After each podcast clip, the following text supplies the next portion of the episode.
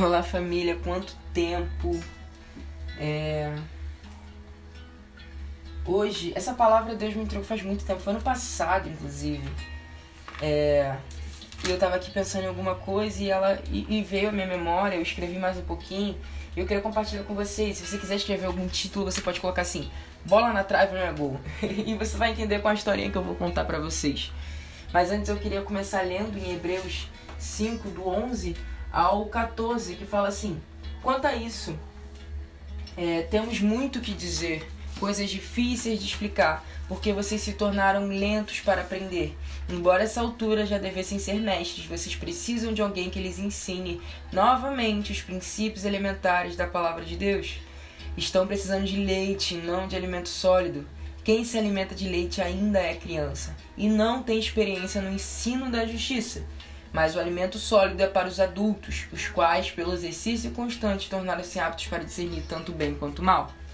Guarda esses versículos aí, que eu vou contar uma historinha daqui a pouco eu volto nele. É, no ano passado, a minha igreja fez um evento chamado Tim Morris. A gente faz isso para poder.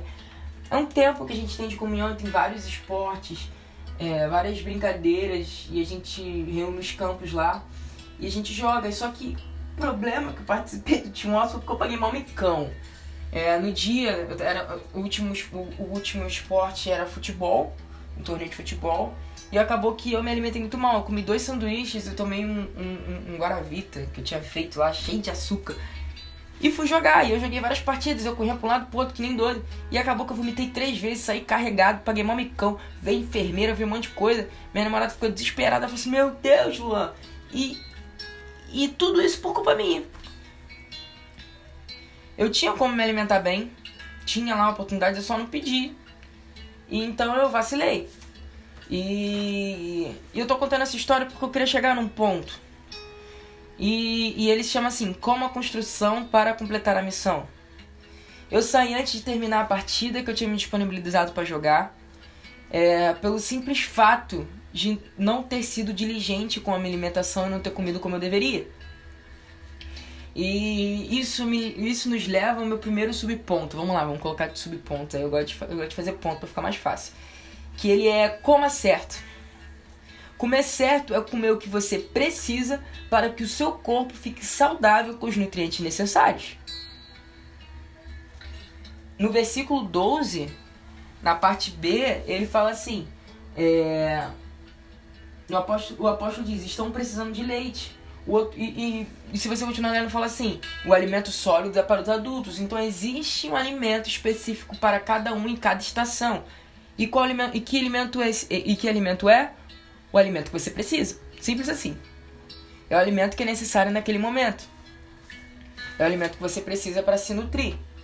E se você parar para pensar, a Bíblia, a, na Bíblia, em grande parte dela, está falando sobre alimentação tanto do nosso corpo natural, do nosso corpo físico, como do nosso corpo espiritual. Eu vou te dar uns exemplos aqui. Por exemplo, em Gênesis 2,17, Deus fala assim: Não coma da árvore do conhecimento do bem e do mal, porque senão vocês vão morrer. Eles não morreram, você sabe. Se você ler lá, eles não morreram de fato.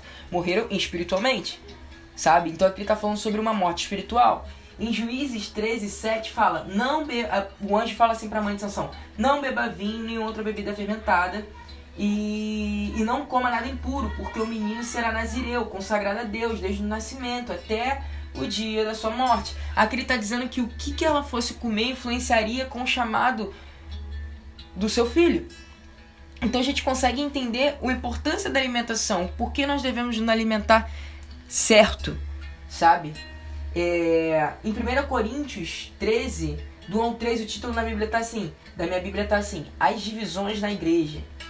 É, aqui Paulo repreende dizendo, o apóstolo Paulo repreende dizendo que eles ainda eram carnais e por isso precisavam de leite.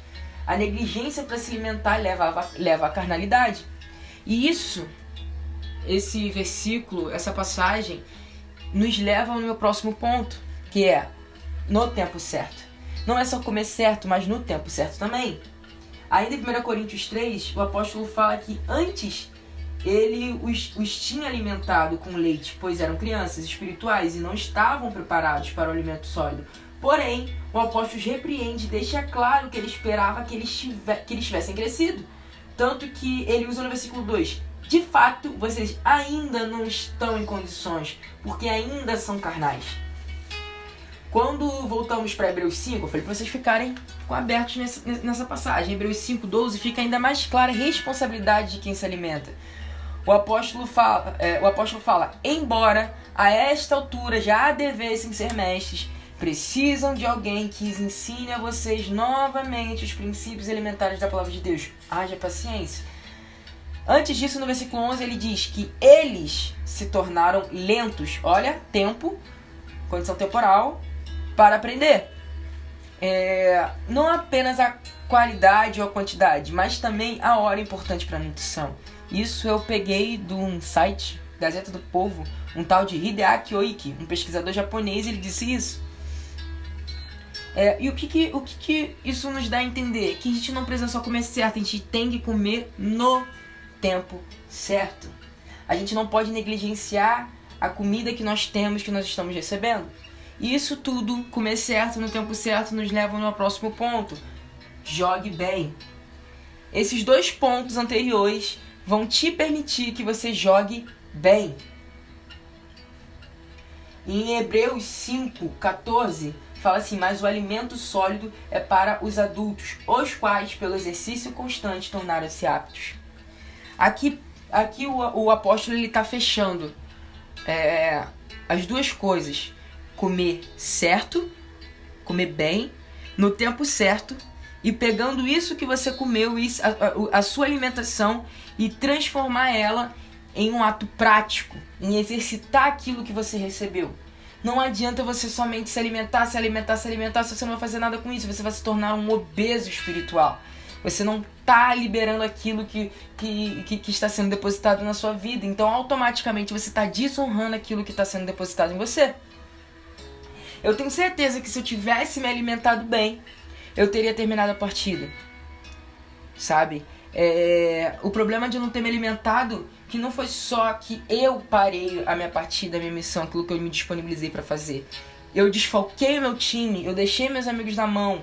Eu outras pessoas se deslocaram para me, me atender. Acho que foram mais oito pessoas, mais ou menos, que ficaram ali em volta de mim para tentar me salvar, me acudir.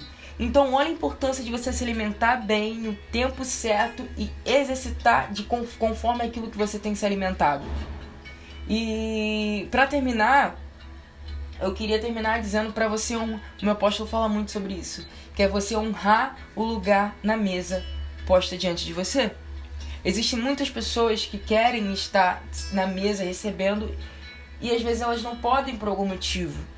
Só que você tem você que está me ouvindo, tenho certeza que você está me ouvindo, você tem internet. Se você tem internet, você pode encontrar uma Bíblia online, você consegue comprar uma Bíblia, alguém consegue te prestar. Nós temos países que a gente tem, um país que a gente tem uma liberdade religiosa. Então, temos a palavra de Deus, está disponível, está aqui para você, você só se alimentar.